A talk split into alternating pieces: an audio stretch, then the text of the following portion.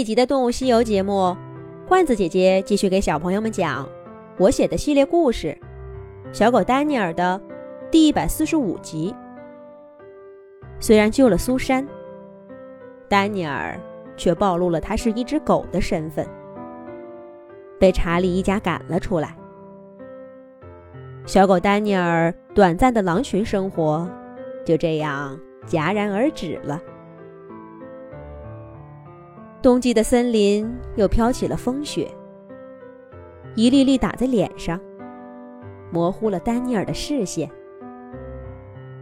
朦朦胧胧中，丹尼尔似乎又看见了那头驼鹿的眼神，那样混杂着绝望和希望，濒死之时也不放弃生命的眼神，在野生动物和家养动物之间画出了一条界限。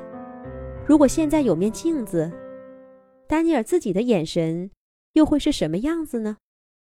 丹尼尔回头看了看自己走过的路，他的身后是一串被雪薄薄盖住的脚印儿，跟威廉一家捕猎路上留下的一样。但不同的是，他的这串脚印儿再也没有被任何一只其他动物踩过。威廉一家早已经消失在模糊的视线中。又一次的捕猎成功，他们应该可以过上一段好日子了吧？吃饱了饭的查理，应该不再焦虑。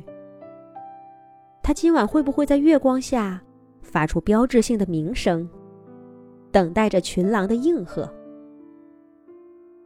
怀特叔叔应该又恢复了悠哉悠哉的样子。苏珊的伤，不知道好了没有。丹尼尔不得不承认，虽然被查理狼群赶出来了，但他还是忍不住会想起他们，想起威廉，想起这些天来跟他们相处的点点滴滴，想起月光下伊莎跟他说的那些话，在他们不知道丹尼尔是只小狗的时候，一切都那么美好温暖。是狼还是狗，真的那么重要吗？丹尼尔想想狼群，又忍不住想了想自己。如果那一天是一群狗在追逐驼鹿，那看到驼鹿的眼神，自己还会犹豫着把它放走吗？不，一群狗怎么会去追驼鹿呢？只有狼才会做这种事儿。可是，一群狗也是要吃肉的。对呀，肉，我的肉呢？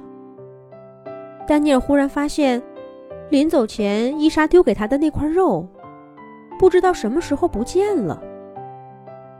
是走得太急了，忘了带出来，还是丢在了路上，竟然想不起来了？哎呀！怎么能犯这样的错误？是的，无论是狼还是狗，都必须得吃肉。没有肉吃，谁也别想在野外活下来。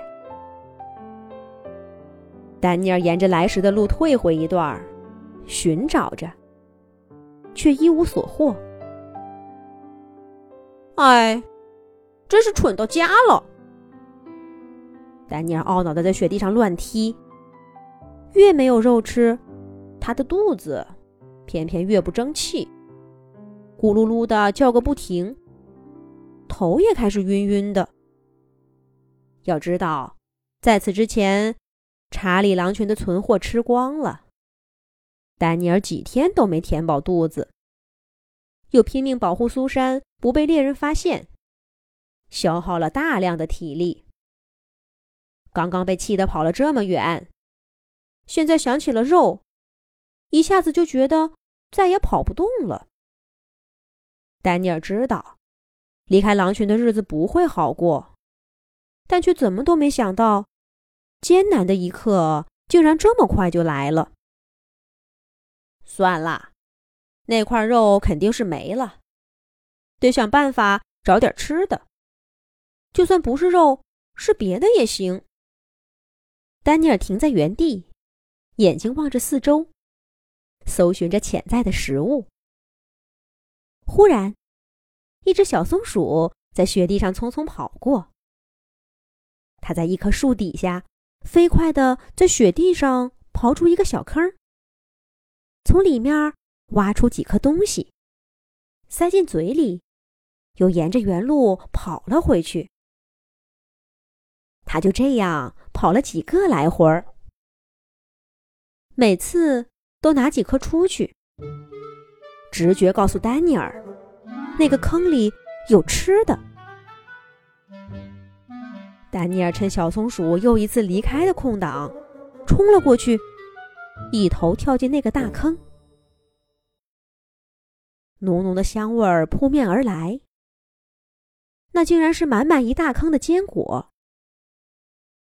从前，婷婷吃坚果的时候，经常会给丹尼尔几颗，他认得。坚果当然比不了肉，但饿得满眼金星的丹尼尔可顾不了这么多了。他把整个身体埋进坚果坑里，连皮带肉吃了个精光，只剩下些碎渣散落四处。终于不饿了。丹尼尔心满意足的打了个饱嗝，抬起腿从坑里面跳出来，再看看漫天飞雪的世界，似乎也没那么差劲儿了。填饱肚子的感觉真好。填饱肚子，就一切烦恼都没有了。那一刻，丹尼尔就像一只野生动物一样。不过，当他离开那个大坑，继续向前走了一段路时，却听到身后传来一阵撕心裂肺的喊声：“是谁偷吃了我的坚果？”接下来的故事，我们下一集再讲。